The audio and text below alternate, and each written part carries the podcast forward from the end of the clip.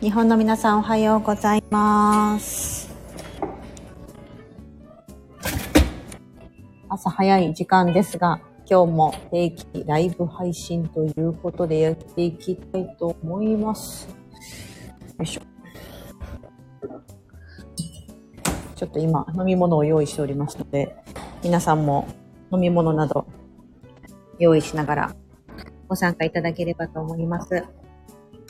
あー、しばりかさん、あこさん、おはようございます。りえこさん、おはようございます。皆さん、早起きだなよいしょ。あこさん、昨夜はありがとうございました。私が、あの、インスタグラムの方なんかこう、暮らし周りの暮らし関係の方とよかったらお話し会したいなってことでご参加いただいてて、実際にお会いできて嬉しかったです。あ、若菜さん、おはようございます。どうもなひなこさん、おはようございます。皆さん、朝早起き。若菜さん、おはようございます。S ビーイング楽しみにしていてくださいね。もう私今ね、準備にバタバタバタバタしておりますが、ね、すごくね、楽しみなんです。ょっと今、飲み物をちょっと用意しますので、皆さんもあの飲み物なんか用意しながらです。今日は、実はですね、うちのお兄ちゃんとお姉ちゃんですね、今ね、ちょっとあの、宿泊のね、あの、行ってまして、キャンプみたいなので。だからですね、おちびちゃんしかいないんですよ、今家に。あ、で、おちびちゃん今、あの、デイケアといって、まだ年末保育園やってくれてるので、あの、今日はちょっといつもよりもゆっくり、いつも30分ぐらいで、ではではみたいな感じで バタバタとあれするんですけど、今日は少しゆっくりめにライブしようかななんて思ってますので、お時間が許す限り皆さんもお耳を傾けていただければと思います。あ、みーこさんおはようございます。朝ストレッチ中なのでお耳だけで素敵。私も最近あのオンラインフィットネス始めまして、ストレッチっていうかもうがっつりこうね、あの筋トレみたいな感じでやってるんで、朝から筋肉痛って感じになるんですけど、あのね、いいですよね。朝の、その、前にりえこさんも言われてた朝散歩の習慣とか、そういう朝に体を動かすって、もうなん、なんだろうな、メリットしかないというか、無理はね、無理は良くないと思うんですけど、なのでね、今ちょっとそれをね、始めてます。これもね、皆さんもおかげで、やっぱなんか、スタイフの皆さん早起きだし、私も早起きしようと思って、あ、あこさんお話し会とても楽しかったです。いろいろ刺激をもらいました。よかったです。なんかね、ちょっとでも何か、あの、なんかもう私なんか自分をなんかきっかけババアとか言っていこうかなと思いながら 何かそう背中をポンと後押しするじゃないですけどなんか誰かのたそういう場所になれたらいいなっていうふうに思ってます。はい。なんかゆるりとお話しながらもなんだろうな。なんか何かしらこう皆さんこう悩んでたりとか、なんか聞いてみたいこととかありますかって、やっぱりこうなんかこういう時どうしても、やっぱちょっとそういったほら悩みだったりとか、えっと自分がこう考えるきっかけとなるようなことみたいな。っていうのがやっぱ必要なんだろうなっていうふうに思って、まあそういったこととかもね、お話ししてたんですよね。例えばじゃあ発信のこととかね。うん。発信で足、あまあ手が止まる時ありますよね。ってだからあって、ね、皆さんいろんな考え方があったりして。さあ、今日は12月28日ですね。今、あの、アメリカ27日ですけど、もう残すところ今日入れて4日。うー、4日間か。でもまだ4日間ありますからね。もうなんか私、この年末、まあ、なんか12月に入ってすごいバタバタしております。まあ自分で自分のスケジュール自分をカツカツにしてるだけなんですけど。うん。で、なんか幸い今のところまだ、熱とかね、出すことなくみんなね、元気なので、ありがたいことに。ね、ちょっとそういう感じで。さあ皆さん2020振り返って、あの、振り返りは、多分、何のためにするか、結構何でもそうですか、目的大事じゃないですか。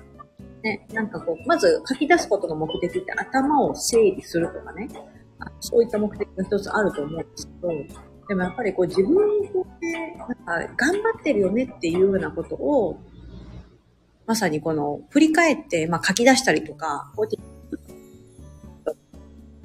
そうすることで、自分自身も、こう、やってきたこととかを褒めてあげられる。これが一番大きいんじゃないかなって思うんですよ。頭を整理するっていうのもいいけど、うん。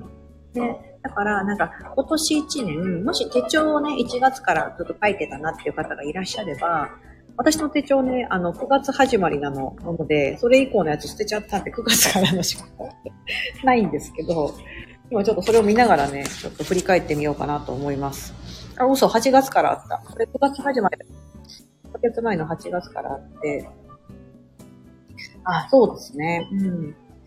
今ね、一旦皆さん終わったんです私、あの、個人セッションを結構やってたんですよ。夏と、春から夏にかけて。春から秋か、秋にかけてやってたか。あの、S ミニマリストという今のこの S ビーイングの前身となってるものがあって、それの個人セッション、グループの会はどうしても期限が決まってるので、募集を、あの、かけてなかったり、締め切ったりしてたんですが、個人の方のセッションを結構始め9月とかやってますね。そして8月は日本に帰って、うんうんうんうんうんうんうんうん。そう、会いたい人に会い、あとはセミナーを行ったりとか、あとね、新しい、そうだな、案件を1個受けたりしてましたね。こうね、自分でこう、なんか手帳とか見返すとやってたなっていうふうに思いますよね。ちょっと、振り返ろう。私やってたこと。はい、結構やってるなぁ。皆さん今手帳とか持ってるかな？個人セッションでしょ？で、えっ、ー、と、結構ね、大きなのを9月かな ?9 月受けてて、あの、なんかね、その、今フリーランスとして私活動してるじゃないですか。このね、まあ、スタンド FM で配信してるのも、まあ、その中の一環の、私の中で発信活動というか、その中の一つであったりとか、皆さんとこうやってお話しできる貴重な貴重な機会なんですけど、インスタグラムであの新しい可能性をこう自分の中でも見つけたりとか、そこからいろいろお仕事につながったりして、そうすると結構ね、大きなね、あのー、お仕事うん。例えばそれが一つは、インスタグラムの投稿、なんだろうな、コンサルタントみたいなこととか、うん。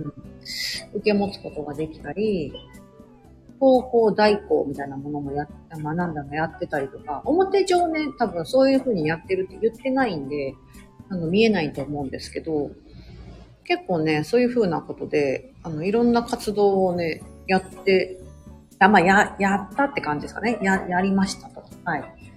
なんかね、あの、できそうなことは、いくら未体験であれ、未経験であれ、あ、できますみたいな感じで、なんとなくその自分の中の根拠のない自信みたいな、なんか、こうやってやったらできるかなみたいな。やったことないんですよ。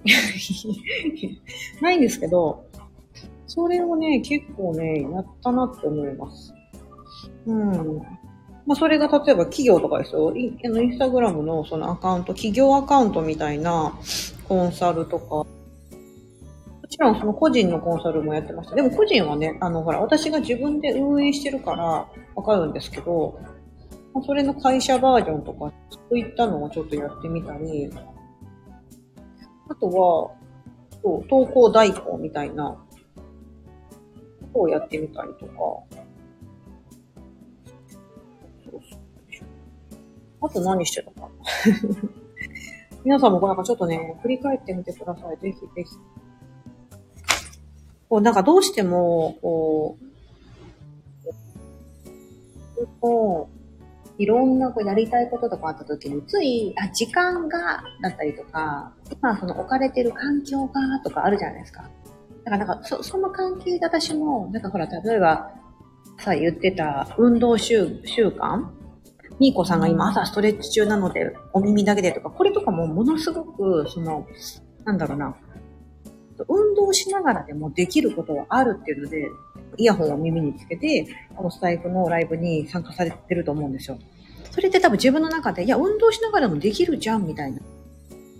要は、要はほら、いろいろあるじゃないですか。子育てし、子育てしながらでも子供仕事できるじゃんとか、なんか家にいながらでも何々、ここの、できる、できるじゃん、みたいな感じで、なんとなく、あいけるな、みたいなことがあった時に、あの、うまいことをその工夫してやってしまおうみたいな。欲張りながらもいろんなことやってしまおうって、なるからなんか、あの、その、漁夫のりじゃないですけど、一個得ようとしたら二つゲットしたみたいな。うんうん。っていうのがあるんじゃないかなと思って、そう。目の前にもしチャンスがちょっとでも来るんだったら、できなかった、できないかもしれないけどやってみるみたいな。うん。ことはすごくなんか大事だなっていうふうに改めて、うん。これ今振り返って思いました。これ今日別に今日それを話そうと思ってたわけでも何でもなくて、うん。今自分でやってて、おーと思って。そう。あ、そうだな。あとは私あれだな。その、もともと片付け、お片付けというか、ね、整理収納アドバイザーなので、そういう片付け系のこととかを、前はこう、メインでやってたんですけど、今はどっちかというとサブスク、インスタグラムのね、サブスクリプションのところをメインに、そういう、もう、そこはもう本当片付け特化じゃないですけど、物捨てたいとか、片付けたい、どうやって片付けるんだ、収納方法はみたいなところは、そこで言ってるんですよね。うん。すごい、あの、クローズドな場所ですけども、うん。でもそうすると、こう、密に皆さんと関わりも持てたりとかするので、なんかその自分のやり方みたいなのも変えていったってこともそうだし、あとはなんと言ってもやっぱこの朝早起きですよね。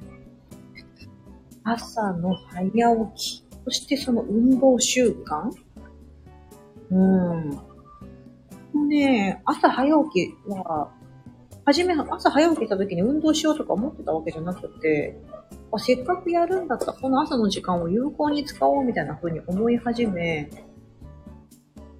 で、なんかいろいろ調べたら、あ、なんかこんないいのがあるじゃんとしてなって、で、これ日本のサービスなんですよね。あの、今受けてるのが。もともと日本が時差があるから、わ、どうだろうと思ったけど、いや、私が朝早起きしてればいけるじゃん、みたいな。うん。起きるきっかけにもなりますし、やりたいと思ってたこともあるし、みたいな。やっぱりそこに意識を向けてることって非常に大事だなっていうふうに思います。皆さんもなんかありますか？あ、相馬なひなこさん。私、いろいろ欲張っちゃうとしんどくなることが多いので、2023年のテーマは欲張らないだったんですが、ふんふん。ねえかさんは、あれしたい、これしたいで始めてしんどくなっちゃうことないですか？あります、あります。ひなこさんあるんですよ。めっちゃあるんですよ。いや、だからしんどくなって、いろいろ手を出すんですけど、でもね、あのね、あっさりね、意外とやめ、やめてます。うん。あっさりやめてるんですよ。その、なんだろう、知らぬ間にやめてるっていう感じですかね。自分の中で負担になってきたなって思うことがあったら、スーッとなんかあの、みんなが気づかぬうちに実はやめてるんですよ。だからあれもこれも増やしてるように見えて、実はなくなってるものっていうのがあるんです。でも見えない、見えないですよね。うん。それはなんか自分で意図的に減らしてるからだと思います。うん。だかそのほらね、ね、ありますよね、ひなこと。あります。あの、私も、例えば12月は自分で自分の首を絞めるかように忙しくしてますが、あ、やばいやばいみたいな感じで、あの、忙しくなってったら、まあ何減らしてるかって言ったら多分私家のことあんましてないんですよね。家のことしてない。し、そう、欲張らないのは確かにそうで、なんかあの、無理して、なりオンラインフィットネス始めましたけど、無理していきなり初月初月から痩せようとしなかったとか、そういうとこもあるかな。うん。割とすんなりこなしているのかと。いやいや、そんなことないんですよ、みなこさん。こなせないから、だからいろんなもん手放しるんです。手放すのがだから得意だから、あれなんですよ。多分、みんなが気づかぬうちに勝手に、勝手に捨ててやったりしてるんですよ。捨てちゃったりしてるから、気づかないじゃないですか。うん。だから結構そういうのがある。そもそもなんかでも、私の中でやっぱり去年やってたことがそこまで多くなかったから、今足してもそ問題問題なかったのと、あとは、あの、ほら減らしてるって言ったじゃないですか。その、要は家事する時間。例えばその、お掃除ロボット導入したとかもそうですし、あの、食洗機とかも、え、そんな量で回すのみたいな時に私普通に回しちゃったりするんですよ。もったいないじゃないですか。アメリカの食洗機とかでかいんで、こんだけしかないけども、いいや、でも本当手洗いするの嫌だから回そうみたいな感じで、その自分が手を抜く場所とか、あとなんだろうな、ママ友の付き合いとか、もう本当、本当行かないんですよね。ま、まあ、そもそも誘われないっていうね、あの、悲しい現実もあるんですけど、悲しい現実もあるんですけど、そう。あとなんだろう。もう今多分ね、あの、その自分の時間を、自分が本当に使いたい時間に絞ってるんだろうなと。うん。お迎えとか行って、でもその時仕事が溜まってたり、今やりたいって思ってることがあったら、お迎え行ってもお迎え行ったらね、なんかその、まあ、子供のね、あの関係のママ友でこうみんなでこうちょっとお話ししたりとか、よくそうあっちこっちでグループが出来上がってますけど、私一人なんか端っこの方でね、ポチポチ携帯触ってるみたいな。で、その時何してるかって言ったら、なんか皆さんにこうコメントの返信してたりとかもそうですし、自分のその、それなりのこう自分の仕事があるので、それをやってたりするんですね。こう。だからこう自分の時間の使い方みたいなこととかって、ね。それぞれ皆さん違うと思うんですやりたいことが違うし、時間の使い方違うと思。うん。でもすごいそういうのを最近よく考えるようになりました。うん。なんかこう、まとまった時間でできないことがあったら、もう細切れで5分これやって、その後また10分でこれやって、で、ちょっと飽きちゃったりするじゃないですか、ずっとやってると。なんかその時やめて、また次の日やったりとか。うん。あとはあれですね。やっぱり一人では進まないから、大きなプロジェクトとかは、私がその今、1月に開催する S ビーイングとかは、私の中で非常に大きなプロジェクトなので、ぱり一人で初めからしなかったことも大きかった、大きかったかなと思います。ね。なんか一人でやらない、とにかく隙間時間でちょこちょこやる。うん。欲張らないめっちゃ大事ですよね。でもなんかついつい欲張っちゃいません？あれもしたいな、これもしたいな、みたいな。なんか最近あの、大水ゼロとか読んじゃったりすると、あ、そうだな、やりやりたいことやっていかなきゃ、みたいな感じで。あ、なぎささん、おはようございます。なぎなぎ、おはようございます。来週木曜日の朝は、日本時間の朝5時に、あの、こうやってライブしてます。って、なぎささんに言ってる。そう。あの、このスタイフの定期ライブ、定期ライブもやりたかったことの一つだったんです。だからそれもどうやったらできるかなと思って、もう唯一ここの時間だけは私の中でいけるって思って、なんか、そういう風にして多分始めていくといいのかな。やりたい。で、どうやったらやれるか。で、ここだったらなんとかで、そのほら、もう絶対毎週って決めずに、もしかしたらお休みする時もあるかもしれない。私これなんでできるかって言ったら、この日、私のこの、日が、夫がちょうど子供たちを学校ある時迎えに行ってくれるっていう、あるんですよ。でももし夫がそれができなくなると、私もこの配信ができなくなったりするので、そうなると多分お休みさせてもらうこともあると思うんですけど、でもそういう条件でも、でも多分8割方いけるだろうぐらいななん、なん、なんだかいけそうな気がするで始めるみたいな。そう思います。あの、お茶、お茶飲みながら。あと何やったかな ?2023 年。あの、早起きできるようになったのは、本当いつからやり始めたの？あんまりね、なんか日も決めずにやり始めて、確かね、11月ぐらいからだった。いや、ちゃうな。この時は、もうなんか朝、朝の時間に投稿しようとかしてるから、10月末とか、いや、嘘嘘、10、入った10月末ぐらいから早起きしようとか。この時意図的に朝に仕事入れてました。朝6時とか朝5時とかに、ここのタイムラインで、やる、やる仕事みたいなのを置いてました。じゃないと起きないから。うんうん。そうやってやってえ、皆さん何してます？何してま、何してましたか ?2023 年を振り返ったりとか。あとね、あ、そう、相馬のひなこさん。とりあえずやってみるってしたよって子供らにはよく言うけど、自分にも当てはまるな。そう、そうなんですよね。なんか子供が、学校行くの嫌だとかもそうですし、なんか新しい友達と遊ぶの緊張するとかも、な、まあ、何でもいろいろあるじゃないですか。ね。そういう時に、親としてかける一言二言って、全部自分にも当てはまるんですよね。うんね、子供がほら言ってくれないから、子供はね、その未体験なこと、未体験だから怖いんですよね。経験がないから怖い。一回経験しちゃえば、あ、大丈夫だと。ね、マラソンやってみたら、あ、こういう感じかってわかるし、トランポリンやってみたら、あ、こういう感覚なんだってわかるから、次から飛べたりとか走れたりすると思う。そう。このトランポリンの何ぞやとか一回も体験したことなかった。怖いですよね。あの黒いブヨンブヨンする物体の上で に飛び乗るっていうのは怖いなと思うんですよ。うん、なんかみんなやってるしとか、そうだ、あのね、これめっちゃ大事なんですよね。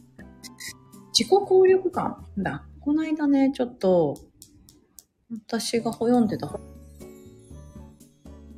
自己効力感、自分はできるとか、根拠のない自信みたいなのあるじゃないですか。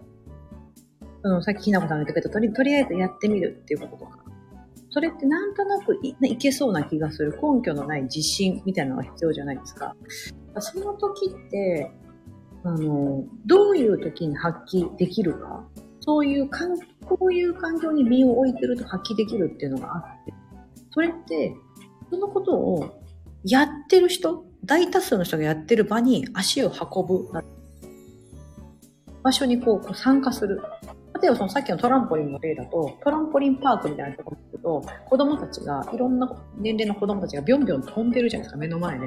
そうすると、あ、同じぐらいの子が飛んでるって思うと、自分の子も初めてトランポリンするときでも、あ、あ、なんか行ってそうな気がするなって思うはずなんですよ。なんかあんなちっちゃい子も飛んでるじゃん、みたいな。ってことで多分行けるんですよ。なんかすごい楽しそう、みたいな。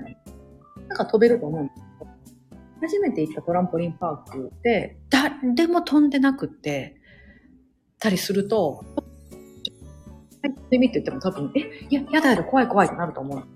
なぜなら、サンプルがないし、あの、自分、なんか飛べそうな気がしないからなんですよ。だから、なんか、自分がそうなりたいなと、やりたいなと思ってることをやってる人のところに行くとか、そういう環境に身を置くってすると、あ、私もできるかも、みたいな、ふうに思える。うん。これすごい、あの、効果的だなと思って、うん。だから、なんかこう、そういう場に、あだからそれ、結構足を運ぶっていうのに、そもそもなんか怖いなかもしれないんですけど、でも参加して、できるできないは後,、まあ、後回しにして、とりあえず参加するだけ参加するっていうのは、結構意外と皆さんできたりすると思うんですとりあえずその場所に行ってみるってことですね。別に喋らなくてもいいし、あの、何かこう活躍しなくてもいいし、やるやらないは別なまずは行ってみるみたいな。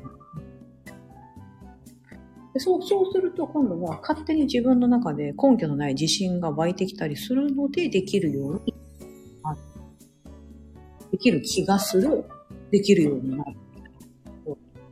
意外とそのできないかもと思い込んでるのは自分の思い込みなんですよね。本当なんかね、最近すごくそれはね、思います。えー、皆さんどうですかこの間、この間自己投資の話をしてたんですね、確か。皆さん、自己投資とかやってますか？あ投資って言うと結構なんかね、堅苦しい感じしますけど、結局なんか自分のために、この朝の、朝の早起きとかもそうですよね。朝早起きするのも自分の自己投資の一環と思うとなんかちょっとワクワクしません？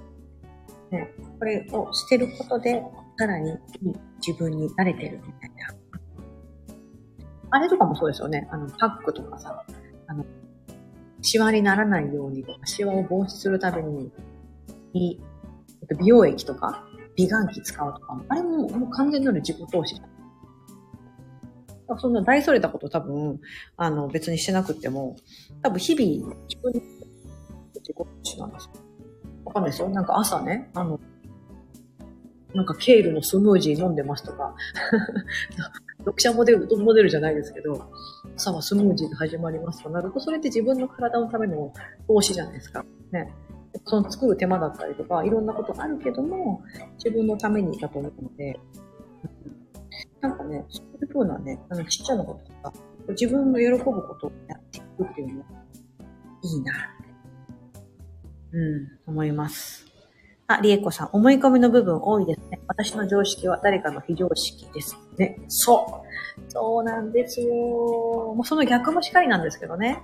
あなたの常識は私にとっては非常識だよもうそうだし、私の常識はあなたにとっては非常識。いや、もう本当にそうなんですよ。なんかね、結構そうやって思い込みっていうね、まあ一つのまあマインドブロックなんですよね。いろんなこう言い方があると思うんですよ。潜在意識でとか、無意識でやってるとかね、思い込みでとか、マインドブロックでとか。でもなんか多分、根本的なところ一緒なんですよね。結局そういうふうにあの自分で、まあ、自分で自分にブロックをかけちゃってるみたいな。どうしても一歩踏み出せない原因ってそこにあるとか。で、それをこう、じゃあそれを外すためにどうすればいいのかっていうのが、もういろんな方法で、こう世の中にね、出てたりとかしますよね。うん、な、なんかあの、昨夜ですね、あ、日本でいう昨夜、昨日昨夜で、私にとっては今朝なんですけど、暮らし発信の方とのお話会っていうのをやってて、まあ、例えば、あの、何でもいいんですけど、インタグラでも、スタンド FM も何でもいいけど、そういうなんか暮らし回り、私がその暮らし回りのことを発信してる一人、端くれの一人なんですけど、なんかそういう方と一度お話し会みたいなしてみたいなと思って、あの、来ていただいて、えっ、ー、と、10名ほど皆さんと、10名の皆さんとお話ししてたんですけど、いざじゃあ暮らしといってもいろんなのがあるんですよね。例えば暮らしかける、そのイラストとかデザインとかで掛け合わせて発信してるよ。暮らし系のそのインテリアだよとか、あとは書くこと、ノートとかに書いたりとか、暮らしを整えるみたいな。で、暮らしといえばそのお掃除っていう方もいたり、マインド、でミニマリストとか、あとお得情報だったり、で、あの、チャレンジですよね。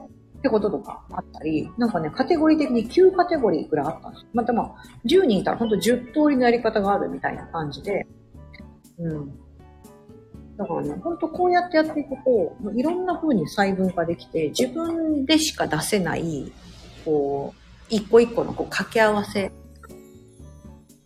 面白いんですよね。それが一つの価値になるから、それが見つけることができて、これをこうピューっとね、突き抜けてやっていくと、そこにファンがついて、まあ、そそうするとまた自分も面白くなるし、うん、もうどんどんどんどんこうね、いいサイクルにステップアップしていって、なんかいつの間にかそれが仕事になってた、生きがいになってた、そういった風にですね、繋がるんじゃないかと思うんです。うん。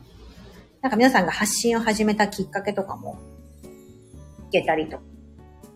あとなんか、暮らしのあれなので、やっぱ家族のもの？ご家族のものとかどうやって捨ててますか？みたいなこととか。そういったのも出てきたりしたしてたな。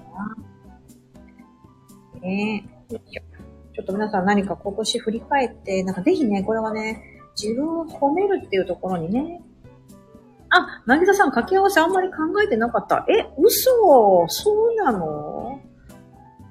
うんうんうん、そうそう、ひなこさんもそうそう、掛け合わせて自分色が出てくる感じですね。若菜さん、好きが高じて整理収納アドバイス資格取りました。わら。あと、ルンバ買いましたよ。あ、そうなんだ、そうなんだ、そうなんですね。あ、そうそうそう。え、意外とですね、あの、なぎささんとかもバンバン発信してるから、そ、そこ、そこ、そこでも意図的に多分考えてなかったけど、もう掛け合わさってますよね。ワンオペで5倍速家事。ワンオペなのに5倍、あ、ワンオペから生まれた5倍速家事。でも、なぎささん、それだけじゃないんだよな。ワンオペから生まれた5倍速家事じゃないですか。だし、あの、まあ、も、その、もう、そうですよ。なぎささんの魅力って、もう、パッと見はわかんないんだけど、ものすごいこの速さ、スピード感が、もうなんか度肝抜かされるんですよね。そうそう、この間ね、竹物さんとのあれで5倍速家事っても、ま、もう本当、それ、それね、あの、なぎささん書いてましたよね、インスタのね。私見て、あ、変わってると思って。ワンオテママのじゃなくて5倍速家事になってると思って。そう。私基本的にエンジョイしてるんだけど、いや、そこがいいですよね。だからそう、エンジョイしてるから、なんか無理してないからそこにファンがつくんだよな。なぎささんは私の中でもあ、ずるいな、ずるいなっていつも勝手に私思ってる。思ってるもん。いいなぁ、なぎなぎいいなぁって思いながら。おゆうこさん、困ったことになったり、何かを選択を迫られたとき、面倒な方を選ぶと面白いことになることは、なんとなく分かってきました。あ、なるほど、なるほど。いや、そうですよ、りえこさん。りえこさんね、今、人生のね、大きな決断の時ですもんね。そう、それやめて、その要は、楽な方を選ぶと、まあ、楽なんだけども、まあ、なんだ、自分が、まあ、その、なんかこう、なりたい姿にない。取りつかないんですよね。うん、だから、険しい道っていうか、もう絶対やばいかもしれないって思うような道の方が、そう、いいんですよね。なぎささんは、でも自分の速さに気づいてないから、今日ライブでみんなに聞いてみようと思ってる。あ、なぎささんのことをよく知ってる人は知ってますよね。私もなぎささんに会うまで、会う、会う前にも知ってたけど、感じてたけど、会って、なおさらだったなだから身近な人ほどなぎささんのその速さを感じれる。なんかインスタグラムとかからでは感じ取れなかった。だからそれ出した方がいいんですよね、きっとね。そう。だ出した方が出して、か、なずさんが心地よければなんだけど、出した方がすごいいいんだろうなと思ったり、あ、そんなにパッパッパってできるんだ、みたいな。そのコツもそうだし、うん、そうですよね。なんか自分の意外なところが、周りから言われるから気づくんですよね。では気づかない。そこまで意識しなかった。だからこの速さはなぎさんの才能だですよね。マジで。なおこさん、あってなおさらっていうのがどれだけ早いんだって感じですね。いやいや、そうなの、そう、いや、そうなんですよ。もう、もう大阪、私ね、日本、日本に帰った時一番、その、いや、もともとその、持ってたイメージは確かにあったんだけど、その、さらに上を行ってたんだよ、な、なぎささん。上行ってるわー、みたいな。だからもうなんか目が離せなかった。もっと知りたいみたいな。そうもっと知りたいってなった。なぎなぎをもっと知りたい。だからだからファンファンは魅了されるんだって思うんですよ。そう。それいいんですよね。そのあのギャップがあるっていうのもまた一つの魅力だなと思ったり、あれ逆に出しちゃったらあれなのかな？出し惜し、出し惜しみたのがいいのかな、なぎささん。なぎささんの良さを考える。いや、な、な、良さをどう出していけばいいんだ？出しちゃう。いやいや、でも出した方がいいのか。なんか出す場所考えた方がいいのかなぎささん。だってそこを見たい人いるじゃん。でも意外とそのほら、今まで通りの好きな人もいるだろうし、だから多分だ、あの、ナイスさんのさ、あの、インスタのブロードキャストチャンネル、多分あんま覚えてないから、あそこで、その速さのとか、わかるみたいなのが出てくるとか。すると、いいかも。なんか、たまにそこに、ナイスさんが、ついつなんか秒刻み、また分刻みで何したかみたいな。この1時間分刻みで何してたかみたいなのがバーッと見えたりとかしたら、それ見てみんなマジかよってなるかもしれない。何分で、例えば1分でトイレ掃除して、1分でこれやって、で5分で記事書いて、その後10分投稿作ってとか、多分ほんとそんなスケジュールで動いてるから、そこじゃないかな、なぎささん。なんかちょっと思った。なんかそれ全面に出すと、今、なんか、暮らしの本当に早い部分しか出せなくなっちゃうから、なぎささんがしんどくなるかも。なんかもうこういうの考えてるときに私めっちゃ楽しいんですよ。だからなんかあの S ビーングね、あの、うん、めっちゃ楽しみで。まあ、若菜さん、だから楽しみにしててください。あの、なんかね、こう、その人のことを知ると、なんかそれどうやって出そうみたいなのを考えてるのすっごい楽しいんですよね。出し方ってめっちゃ大事じゃないですか。そう。今、なぎささんのね、の速さをどこで出すかを考えてるのが、あ、朝葉さんおはようございます。ありがとうございます。そう。なんかその人の良さを、出し方めっちゃ大事だと思うんですよ。あの、本人がコンフォータブルな、その快適に出さなきゃいけないし、続けなきゃいけないし、見見せ方とか見え方とか、捉えられ方がめっちゃ大事なんで、そう。なんかね、あんまり素を出しすぎると、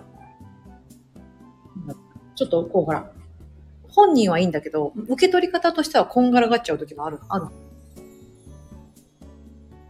なんかほら、例えば私が暮らしのアカウントで、あのメインのインスタグラムのアカウントでやったらビジネス色とか出してきたら、ちょっと引いちゃったりとかするじゃないですか。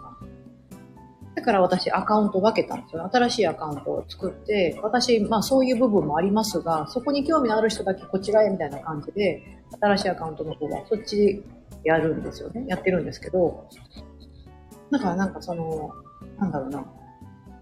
どどうやって出すかめっちゃ大事ですよね。そう、ひなこさん、そうなんです。まさに好きを仕事にですね。そうなんですよ。出し方、そうですよね。自分をこう振り返って、2023年自分自身を振り返って、あ、これやったな、あれやったな、って、まず自分褒め、褒めるじゃないですか。褒めて、あ、じゃあ2024年も、あと4年、4日で終わりますけど、あと4日過ぎて、2024年からもそれ続けていきたいのか、新しくやりたいことはないのかとか、洗い出して、次は、あ、そう、それやりたいなでやっちゃ、思っちゃうと、そのままで多分1月、2月、3月でずっと、で気づいたら12月にどうやって出すかっていう、そこまでまず考えないか大事で。で、次なるステップはそれどうやって出すかって、そこが決まったら、そこにめっちゃちっちゃな、めっちゃちっちゃな一歩を踏み出すみたいな。それが例えばブログ書いてみるかもしれないし、私みたいな出版の依頼来てないけど、ただとりあえず企画書書いてみるとか、もうなんかそういうような、こと。あ、成田さん、ビジネス職は私は絞り出しても出てこない。さやかちゃんが今出してくれた。なぎささんのビジネス職、あ、お前さん、そう、ビジネス職がないからいいんですよね。そう。なぎささん、なぎささんのすごいところって私なんか何度でも語れるんだよな。あ、モニカさんおはようございます。ご覧いただき、あお、聞きいただきありがとうございます。なぎささんのいいところ、言おう言おうか、言おうか。言える、言えるんだし、なぎささんのことでもこんだけ離れてて、こうね、一回しか会ったことないし、仕事上とかで RE とか使ってなぎささんってほんとそのまま、その速さとかもそうだけど、知ってる。で、なんかね、さらっと、ほんとさらっとみんながなんか、あの、ちょっと躊躇するような、例えば PR とかもそうだけど、あの、みんな多分ね、めっちゃ真剣に考えて、あの、PR 感出さないでいこうみたいな感じで出す。まあ今そうしちゃうとダメ、ダメなんですけどね。ダメなんですけど、マリさん普通に、わーって、なんかこの間私ちょっと笑っちゃったんだけど、投稿やってて、で途中で、あ、やばい、ちょっとお仕事入りますみたいな感じで、PR みたいな、次が PR があって、で、また日常に戻るみたいな、こうな、んだろう、その、なぎささんだからそこできるなと思って。こうなんかもうほんとそのままを出してて、こんなにみんなに愛されるって、ほんとすごいなと思って、なんか、本当、下手すぎる PR。違う違う。うまいのうまいの。うまいんですよ。PR って分かってるから、みんなも PR って分かってても、でも、なぎさんが言うから買おう、みたいな。私、それで何回も何回もクリックしてますからね。うん。あ、ひなこさんもなぎささんのスタイフ、そうですよ、なぎささんも発そう、スタイフ、私なんかよりも全然いつもライブされてて、そその渚さんの凄さを私はもう本当、なんか、本当羨ましいみたいな、すごいと思って。それができるのがもう本当才能、本当すごいと思って。PR 下手ってよく言われるよ。いや、違う違う違う違う。下手じゃないんだ、下手じゃないんだ。それで、それでいいんですよ。多分それじゃないと渚さん多分続かないんだと思う。身構えて出す方がしんどくなったら、あ、もうやらないでおこうってなっちゃう。うん。身構えて身構えて、ドーンって出し、爆発こう、パルしてると、ちょこちょこちょこちょこわーって小出しで、なんかあの、やってる。そう、だかそそれがもう心地よかったら絶対それの方がいいし、見てる人もその前提で見るから、うん、なんか、あ、何さ今度はこれおすすめしてくれてんだ、ほうほうほうみたいな感じで、みんな普通にそれで見てる。私もその人の中の一人だったと思って。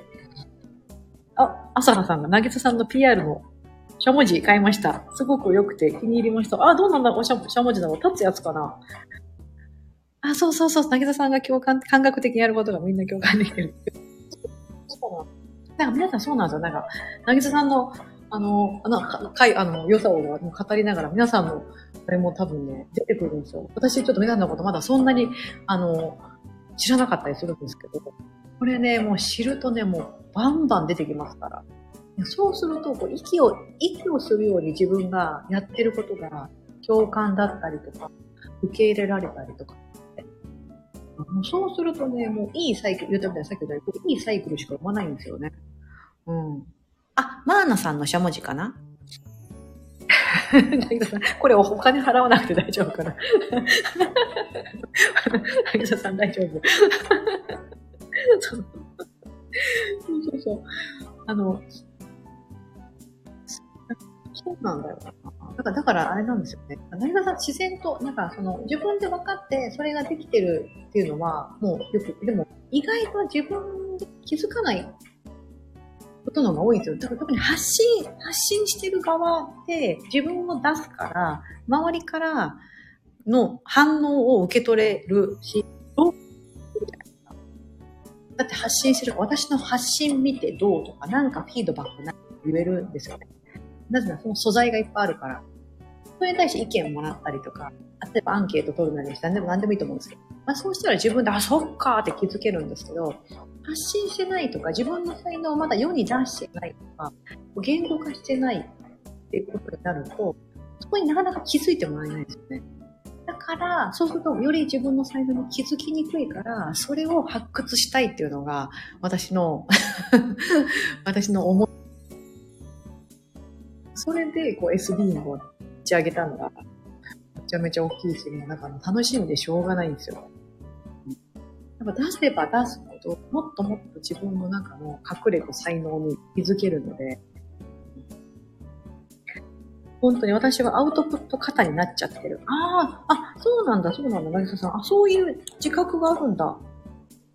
でも、インプット3割、アウトプット7割とか、あ、あインプット2でアウトプット8だったかな。でも、それぐらいの割合でいいですからね。インプット日常的に多分してるから、常に常にしてるじゃないですか。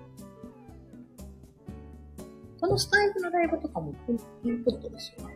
インプットにもなく、アウトプットでもなくなんかこう、出してるようで、あ、そっか、みたいな。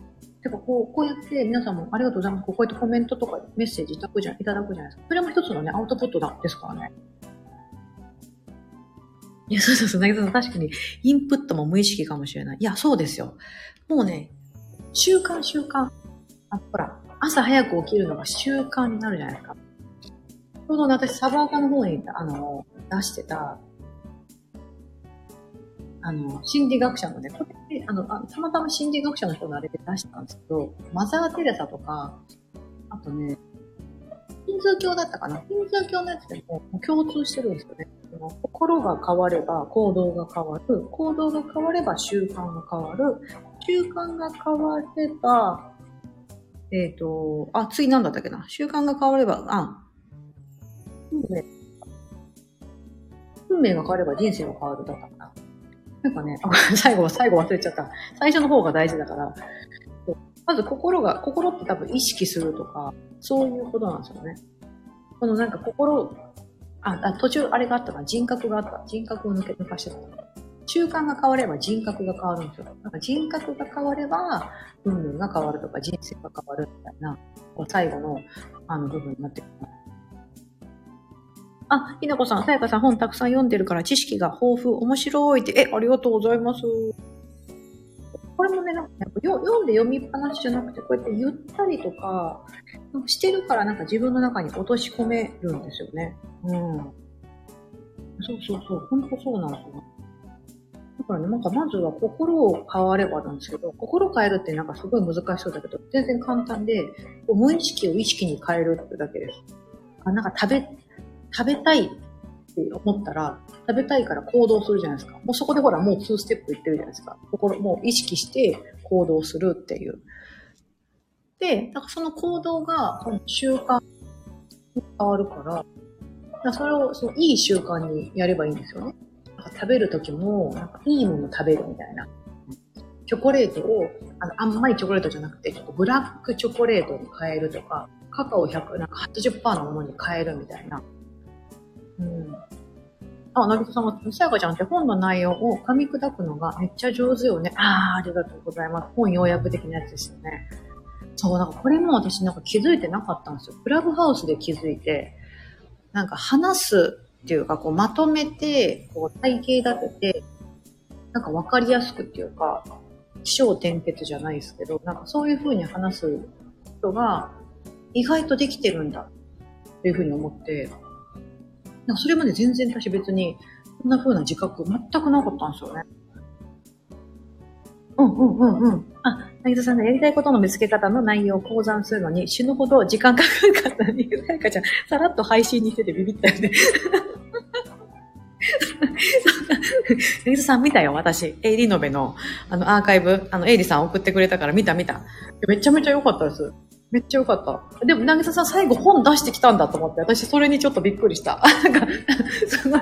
じゃあ、なぎささん本当なんかどこまでも正直だと思って。いやもう本当、すごい、すごい内容良かったし、なんか、一生懸命な、なんかね、投げさんそれを体現してるからより説得力があるんですよね。やりたいことをその自分でやろうと思って。でもそれ、本当でも、周りからすると意外とさらっとやってるように見えるのが、魅力だなそれ魅力っすよね。なんかほら、私みたいに、ネタバレ。あの、私みたいになんかほら、100日チャレンジだとか、朝活だみたいな感じで、なんかほら、ちょっとこう、なんだろう、意気込んでるじゃないですか。前に、あの、竹真さんと編集長の人に、なんかその追い込むストイックな精神どこから来るんだみたいな感じで言われた時に、あ、やっぱそう見えんのかなってちょっと思ったんですよね。なんか追い込んでるみたいな。なんかちょっと私が、なんだろうな、あの、例えば楽する暮らしとか言ってるのに、なんかちょっとその辺追い込んでるのが、なんか矛盾してるなっていうふうに思った。マンズさんって多分ね、めっちゃ軽やかなんですよね。全然重そうに見えないというか。うん。そう。そういうのを見せない、内心は持ってるけど見せないようにしてる。いや、でもあれかな、なんか、でも時折は緊張するとか言って、あの、ね、ちゃんと内心も見せてて、それがまた共感に、でもね、やることは結構さらりとやる。うん。なぎさんにとって時間かけたと思ってることでもみんなからすると時間かかってないかもよ。かかってないかもよ。やりたいこと見つけたのは、あの、エイリノベの講座どれぐらい時間かかったんだろう。いや、実は3時間でとか、なぎさん、これめっちゃ時間かかった3時間とかみんなからすると、えー、たった3時間かもしれないし。それじゃないかな。そうそうそうそう、軽やかだから5倍速になれるんですから。いや、ほんとそうだと思う。うん。2ヶ月前からちょこちょこやってました。あ、それは、えらい。でもでもほら、ちょこちょこじゃないですか。トータルしたら多分3時間ぐらいじゃないかな。エイルのね。そうですよね。いや、もうほんとそう、ほんとそうですよね。この間私、エイリさんのあの、ノトやエイリの良さを語るっていう配信を1個撮って エイリさんに勝手に、勝手に語りましたとか言って送っ送っといたんですけど そう。あ、リンさん、おはようございます。初参加です。ありがとうございます。出遅れましたが、間に合いました。ありがとうございます。今日はちょっとゆっくりライブをさせていただいてまして、物事の内容を上手に要約できる方が羨ましいです。何かコツはありますか？要約ですよね。これね、私なんか毎回言ってるんですけど、いつも言いますけど、あの、プレップ法かな？なんか何でもこれ当てはまるなと思うんですよね。要約しようってするじゃないですか。例えばじゃあ本を、また子供に説明しようとか、じゃあそれを発信につなげようとか思った時に、一番初めにやることって、結論が何なのかだと思うんですよね。なんかフリップ法っていうのは、P、ポイント。ポイントって結論なんですけど、ポイントで、 PREP の R が reason、理由なんですよ。で、プレ、E じゃないですか。E が example なんで、で、で、最後 P は初めと一緒で結論。結論から始まって結論で終わる。で、その結論の一番初めに、スタエフって面白いですよね。結論だとするじゃないですか。スタエフって最高、スタエフって最高、あの、いいですよねっていうのが結論だとして、で、次が、だってっていう、そのリーズン、理由。だって、まずそもそも、みたいな感じで、この、あの、アプリが、まず世界中、ここからでも落とせて、みたいな、世界中の人と繋がれて、みたいな。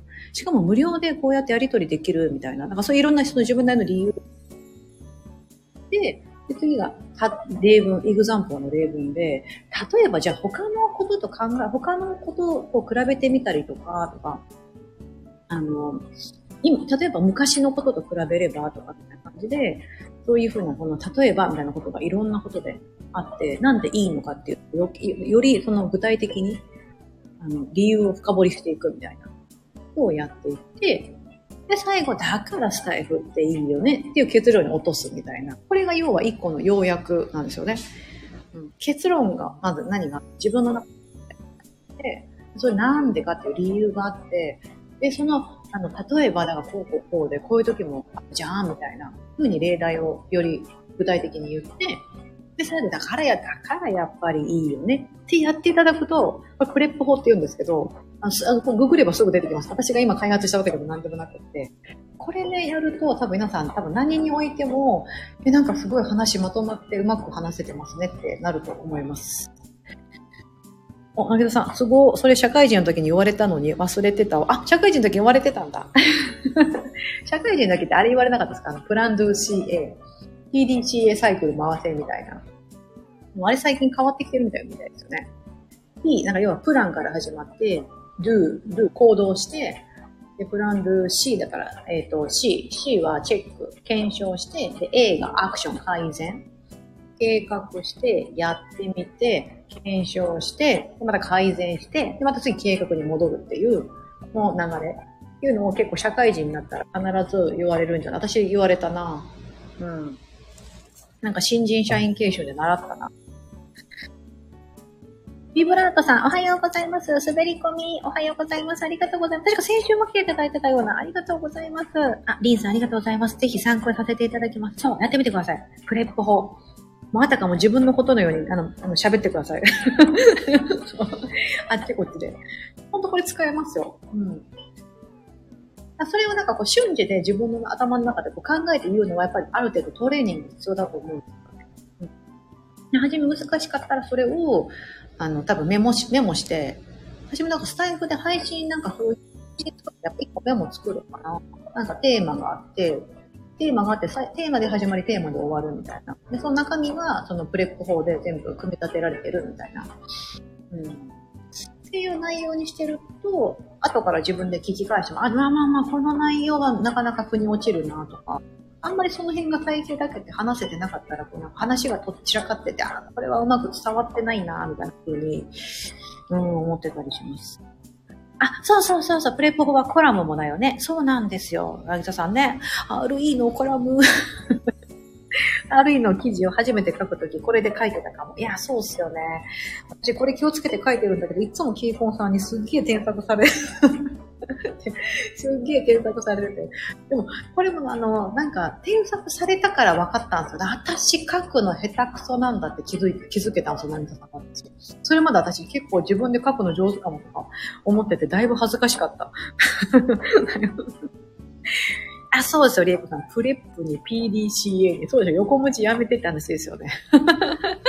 横文字始め。ね。そうでしょ。そう。いろんなのあるんですよ。これ結構私もそういうの好きで。でもなんか何事にもいろんなことに当てはまるんですよね。昨日の夜も、その暮らしの方とのお話し会も、あの、カラーバス効果の話をしてたんですよね。あの、思い込みのことなんですけど、カラーバス効果。カラーバス効果って皆さん知ってます？カラーバス。別にカタカナでいいんですけど。なんだかこれもなんかね、なんたら心理学者のなんたらさんっていう、昔配信でも私な使ったことあったり何回かよく言ってるんですけど、自分が妊婦になった瞬間に自分の身の回り、自分の周りにガッて妊婦さんが増えるっていうあの現象のことをカラーバス効果です。要は、今まで意識してなかった妊婦である自分、お腹の中に命を宿したことによって、一気に自分の妊婦センサーが働いて、別に自分の周りに妊婦さん増えたわけじゃないのに、急に、あれ？この人も妊婦さん？あれ？この人、なんかベビーカー押してるみたいな感じで、この自分と同じような境遇の人に勝手にこう脳が勝手に、目が勝手にしに行くんです。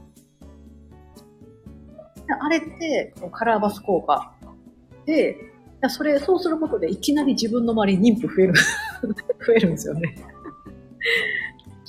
あ、そっか、そうなんだ、ひなこさん。カラーバス効果はさやかさんの配信で初めて知りました。わ、そうなんだ。そうそうそう、りえこさん、法則があると身につきやすそうです。そうなんです、そうなんですよ。なんかそういうふうに、こう昔からいろんな人間がなんかハマる罠だったりとか、思い込みとかいろんなのあるじゃないですか。あれって、そのもう誰しもに当てはまることなんだ。その、いろんな人が今まで提唱してってくれてるから、そう思うと、あ、今その罠にはま、私今カラーバス効果にはまっちゃってて、例えばですよ、何か、えっと、どうしようか、妊婦だとまあいいことだから、すごい、あの、自分がダメだと落ち込んだりとか、することあるじゃないですか。まあ、じゃあ子育てのことにしましょう。子育てで、なんかうちの子育てにくいかも、みたいな感じで落ち込んだりとかすると、今度勝手に意識的にそういう人を探しに行くんですよね。でそうすると、そういう情報が入ってきたりとかして、あ、よかった、私も一人じゃないって思えたりもできるんですけど、あの、でも、その真逆もしかりで、子育てのことに関して悩んでるから、子育てのことがあって情報を集めようとすると、うまくいってる人も出てきちゃうから、それ見て余計落ち込んじゃったりするんです。その時っていうのは、あ、自分がそういう罠にはまってるんだ。今子育てにあの敏感になりすぎてて、情報過多になってるので、シャットダウンした方がいいかもしれないっていうのがあります。うん。シャットダウン皆さん知ってます？情報シャットダウン。これめっちゃ効果的ですよ。まず Yahoo ニュースとかいう、まあ、テレビで流れてくるようなニュースあるじゃないですか。私一切見てないんですよ。本当に。でもね、こんな風に生きていけるんでね、大丈夫ですよ。カラーバス効果って名前知らなかったけど、妊婦さんの例え、妊娠時めっちゃ思いました。いや、そうそうそう、そうでしょ。リエコさんもそうでしょ。リエコさんも3人お子さんいらっしゃるから、自分が妊婦になったことは、自分の身の回り妊婦増えるっていうね。あの、あの不思議な、日本だとあの、ほら、妊婦バッジ、やったら目につくみたいな。そう。それは自分で意識して見ようとしてるから。自分が見ようとしてる世界しか見えてこないってことだから、見よう、いいことを見ようとした方がラッキーなんです。ね。だから悪いこと見ようと思ったら、今度その悪いことばっかり目に飛び込んでくるしんどいじゃないですか。だからニュースもさっきのニュースいい例で、ヤフーニュースだったりとか、なんかそういう世の中のニュースってネガティブな情報、今だと戦争のことだったりとか、そうネガティブな情報しか流れてこない。流れてこないというか意図的にそうなってるんですよね。人間って危機回避能力って言って損したくないとか、ネガティブなニュースの方が圧倒的に皆さん気になる率が高い。だってほら、芸能人の幸せなニュースよりも芸能人の浮気しただ、なんか不倫しただ、そういうのも絶対クリックするじゃないですか。向こうもビジネスなんで、新聞社とかあの報道側も見てもらわない限りは、それをスポンサー側から評価されないから、そ成り立たなくなるので、どうやったらみんながクリックしてくれるかと、かそういうのにやっぱ、なってるんですよね。そういう仕組みになってるから、そう。だから、から必ずそういうのが目に飛び込んでくるはずなんですよ。でもそういうの見ないようにあえてしないと、そればっか飛び込んで きちゃうし、そういうのばっかおすすめで、しません一回芸能人のスカンダルニュースとヤフーニュースでクリックしたら、もうその後からなんかやったらヤフーニュースをそういう浮気ネタばっかりで なんか埋め尽くされてるみたいな、あるでしょ、あるでしょ。うん。田さん、確かに私もネガティブなニュース全く見ない。お、そうなんそうなんだ。不倫とかなんで気になるのか謎だよね。そう。でもね、気になるんですよね、皆さん。でもそう。でも例えばそれ、あれですもんね。じゃあ自分の周りに身近な友達が結婚したってわ結婚したってなるか、不倫したってなるか、どっちで食いつくかって絶対不倫だもんね。え不倫したのみたいな。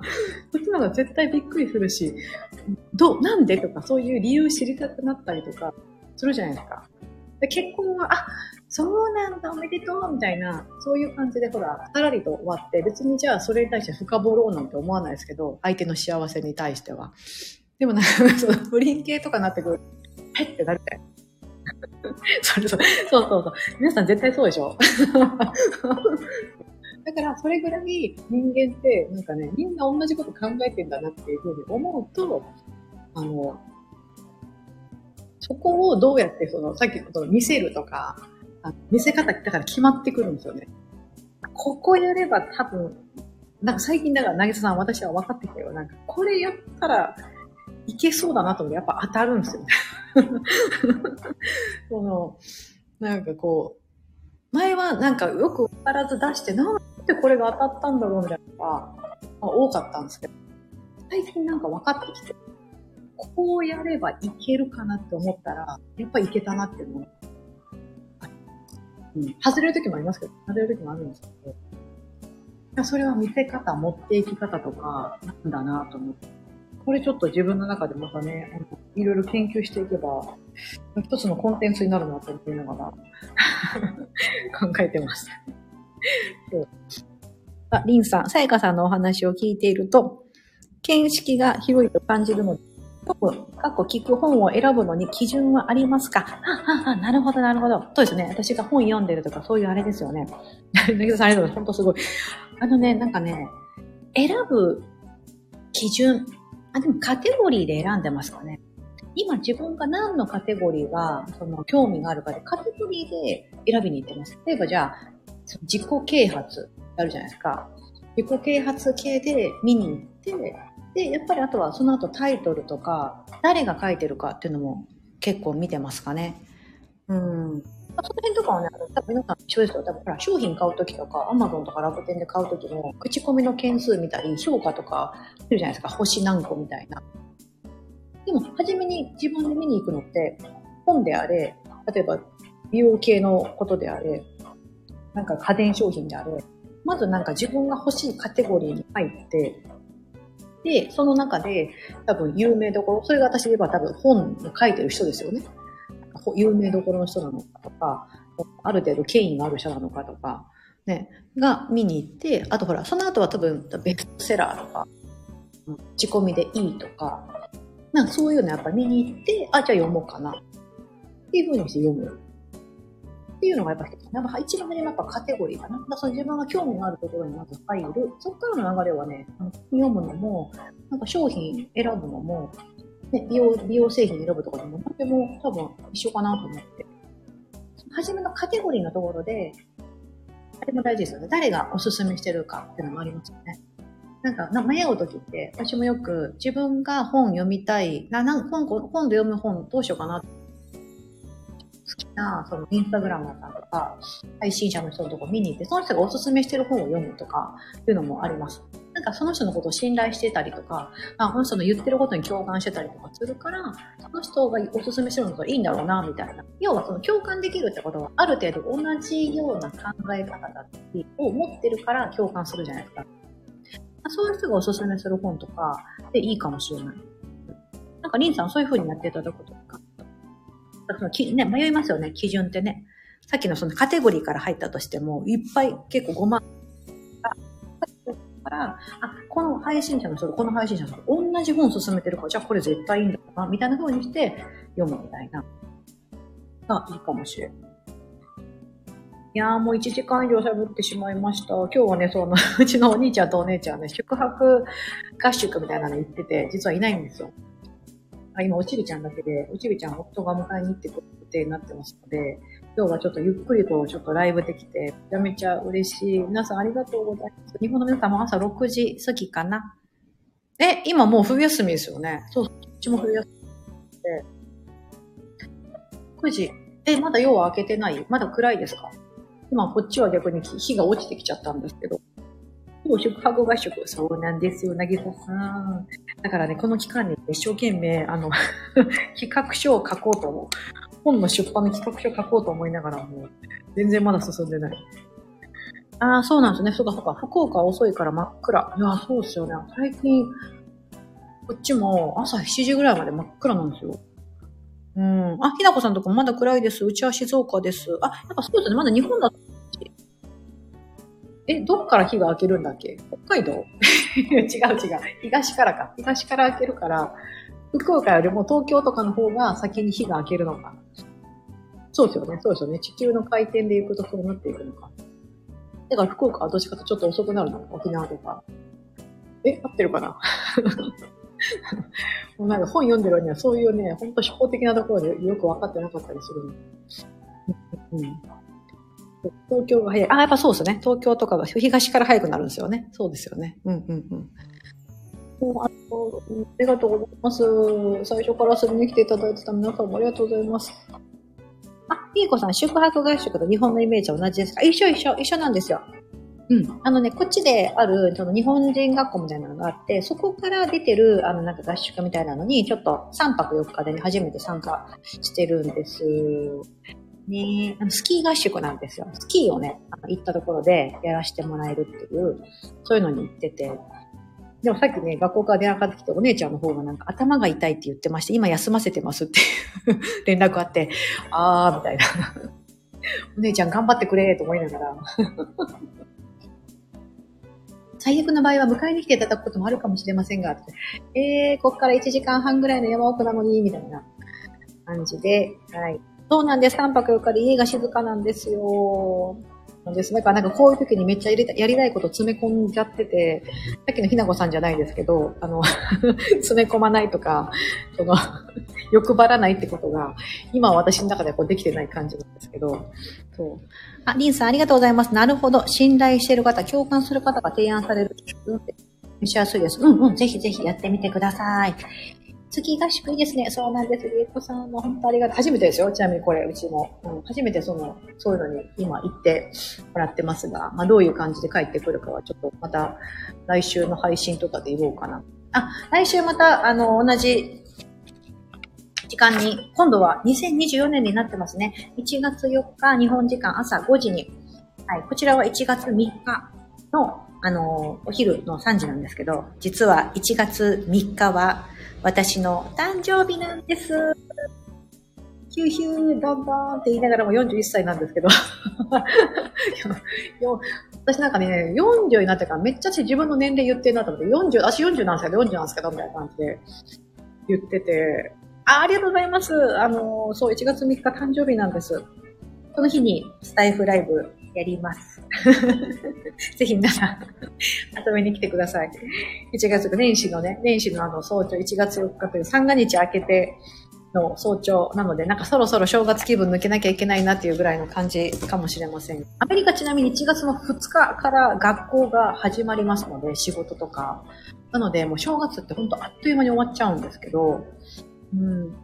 あ、ひなこさん、同い年です。え、41なのかな？同い年ですか？今、私、1983年生まれの早生まれなので、同い年かもしれない。同級生かな？イエーイ。アリンさん、ありがとうございます。あ、そうそう。えっとね、エイリさんがね、アンディもエイリさんも、え、アンディさんいつだったかな？そう。エイリさんがね、1月のね、9やったか6やったかな？なんか近いんですよね。そう。エイリさんの娘ちゃんも確か誕生日近くて。あ、え、ひなこさん、私と同い年だ。1982年の12月。一緒一緒、同い年だわーい。ええー、今月誕生日だったんじゃないですかお、ひなこさんおめでとうございます。ひなこさんおめでとうございます。そっか、アンディさん元旦生まれなんだ。三が日生まれ。一緒だ。アンディさんも元旦1月1日。ヒキさん9日。9日なんだ。書いとこう。今手帳あるから書いとこう。先輩にメッセージ送らなければ。ゆうぎさん誕生日、バースデー。よし、書いといて。ひなこさんおめでとうございます。私より先に誕生日。そう、なんかね、あの、なんだろうな。なんか3、ね、35ぐらいから、うわ、誕生日来るうわ、また年取っちゃうわ、とか思ってましたけど、なんか全然今年取るの結構楽しくなってきて、なんかなんだろうな。女はなんか私25、25からが一番楽しいと思ってたんですけど、確か25とかはなんかピチピチで、なんかね、社会人3年目ぐらいで、ある程度なんかちょっとお金も持ち始めて、確かにすっごいあの時楽しかったけど、なんか、なんかでもやっぱチャラチャラしてたな。方が断然大人で、見識もあって、こう、なんかね、やっぱり、うん、その時の自分にちょっと言ってやりたいなと思います。た。ちょっと 調子、25歳やから調子乗ってたらあかんで、みたいな そう。そういうの言ってあげたいわと思いながら。だからちょっと皆さん、ね、あの、年を取り、取るのが楽しみになるような感じでね、ちょっと毎日ワクワク過ごしていきましょう。今日は年末の大変お忙しい時にもかかわらず、定期ライブに遊びに来ていただきありがとうございます。あ、サニーさん聞いていただいてたんですね。ありがとうございます。ひなこさん、今年の誕生日は最初におめでとうって言ってもらったのが、コールセンターのお姉さんですごかったです。え、なになになになにそんなコールセンターのお姉さんがが電話かかってくるのかな？え、そうなんだ、そうなんだ。でも、ひなこさんおめでとうございます。え、なぎささんありがとうございました。皆さん遊びに来ていただきありがとうございます。今日はあの、振り返って、ま皆さんぜひね、2023年の自分を振り返って、まずは自分を、自分で自分を褒めていただいて、で、あ、また2024年もやりたいなっていうことを、あの、また、年明け、あの、この4日後からですね、1月の1日から、よし、じゃあまた心新たにやっていこうかな、みたいな。まあ、振り返りするにはちょうどいい機会だと思いますので、この配信がそのきっかけになったら嬉しいなというふうに思っております。ありがとうございます。なぎささん、モニカさん、しぼりかさん、しぼりかさん朝一からありがとうございます。あ、帰省でバタバタなんですね。朝のいい時間ありがとうございました。また新年も私も楽しみにしております。りえこさん、良いお年を。タニエさん、ありがとうございます。お聞きいただいて。なこさん、年明けライブを楽しみちゃいます。ありがとうございます。なこさん、良いお年を。わかなさん、年明けお会いできるの楽しみにしております。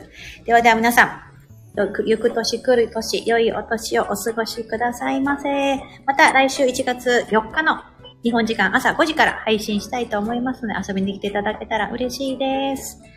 はーい。年末に初めてのライブサイン、あ、配信に参加できて楽しかったです。ありがとうございます、リンさん。ではでは、ここで失礼いたします。ありがとうございました。